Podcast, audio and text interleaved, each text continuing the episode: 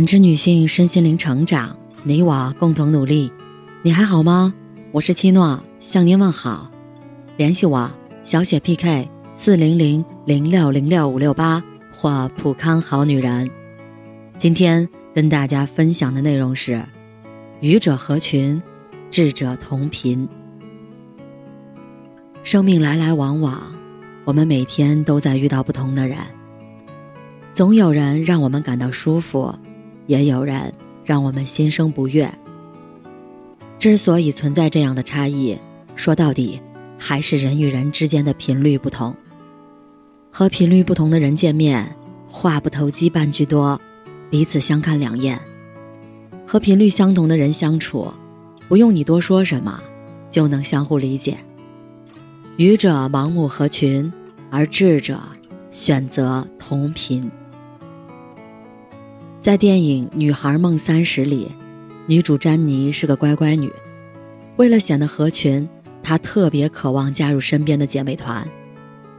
詹妮每天都主动跟她们打招呼，还模仿她们的说话语调，跟她们穿类似的衣服，用同款化妆品。过生日的时候，詹妮邀请姐妹团的女孩们来自己家，没想到这群女孩却将她的眼睛蒙上，骗她说要玩游戏。结果，把他带到了储藏室捉弄他。其实，我们身边也有很多像詹妮这样害怕孤独的人。他们总喜欢融入人群，寻求安全感，为了赢得朋友欢心，无休止的砸钱，无底线的花时间。殊不知，我们最缺的不是慰藉孤独的友情，而是和自己相处的能力。随波逐流，盲目合群。这不是真正的社交，而是庸人的聚会。很多时候，不合群只是表面孤独，合群了反而让心更孤独。生命短暂，与其努力讨好别人，不如坚持做自己。这是一件更需要智慧的事儿。就像复旦大学教授陈果所说：“我们大可以活成我们自己，活得更本色一点儿。”更真实一点，这才是对自己真诚与善待。人以群分，物以类聚，不是所有的鱼都生活在同一片海里。无论你有多少朋友，他们也不会替你走人生之路。高质量的人生是一支独奏曲，而不是别人的伴奏。强融无济于事，只会徒增烦恼。摒弃外界噪音，听从内心指引，才能更加的婉转、悠扬。刺猬的优雅一书中写道：“我们都是孤独的刺猬，只有频率相同的人，才能看见彼此内心深处不为人知的优雅。”是啊，同频者才能共振。特别欣赏李一诺和闫宁的友谊，两人同频成长。成为各自领域的杰出人物。李一诺和闫宁都毕业于清华大学，两人相识了二十多年。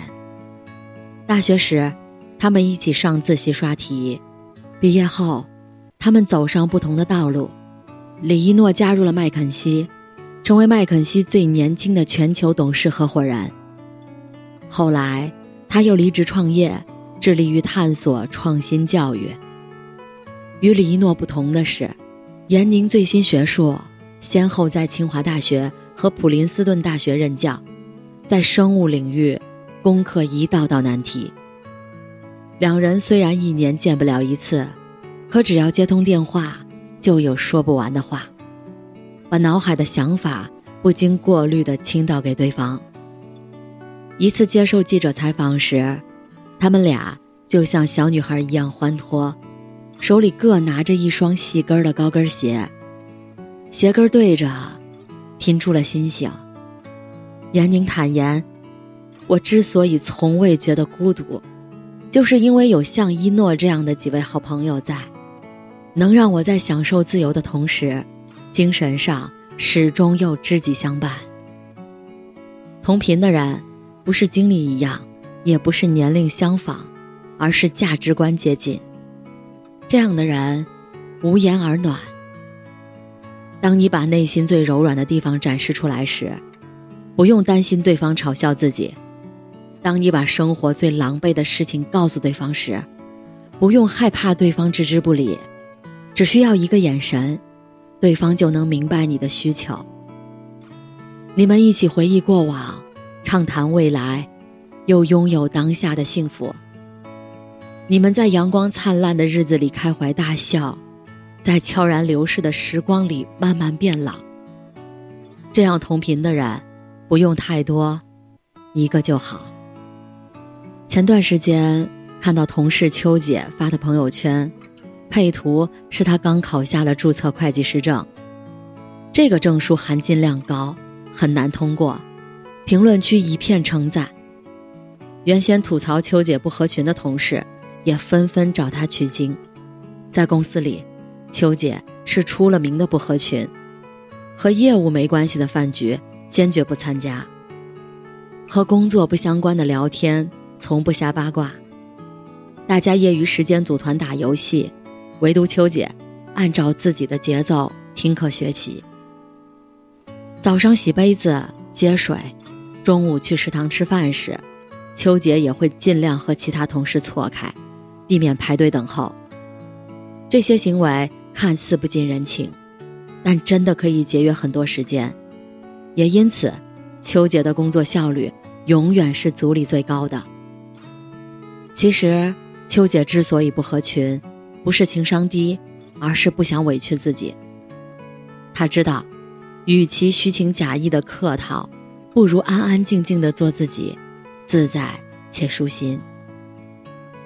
秋姐告诉我，以前她也为了跟同事有话聊天，去追不想看的剧，结果发现一味的讨好换不来对应的尊重。意识到这点后，她就把注意力放在自己身上，不再在乎别人的眼光。是啊，生命如此短暂，何必为了合群勉强自己？曾看过一个短片。叫不合群的你努力融入的样子让人心疼。短片的主角是个三角形，他先后遇到了圆形队伍、方形队伍，为了融入其中，他一次次被排挤、被打压，最终变成了四不像。这世界就是如此，自古圣贤皆寂寞，反之，越合群越平庸。不合群的人。才活得最真实、最痛快，也最惬意。千万别小瞧那个不合群的人，说不定人家正在默默的努力，等开花后惊艳所有人。我们要有被讨厌的勇气，不害怕别人的讨厌，也不在意别人的评价，按自己的意愿过一生。网上有个热门话题。叫该不该为了合群而改变自己？这个话题的阅读量高达四点一亿，很多人在评论区写下自己的经历。有人因为合群失去自我，有人因为合群钱财散尽。道不同不相为谋，你永远无法获取所有人的青睐。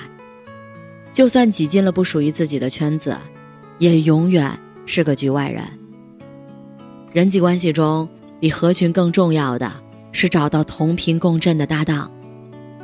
正如蔡康永所说：“如果什么事情都指望自己去符合别人的期望，终究有一天会感到吃力。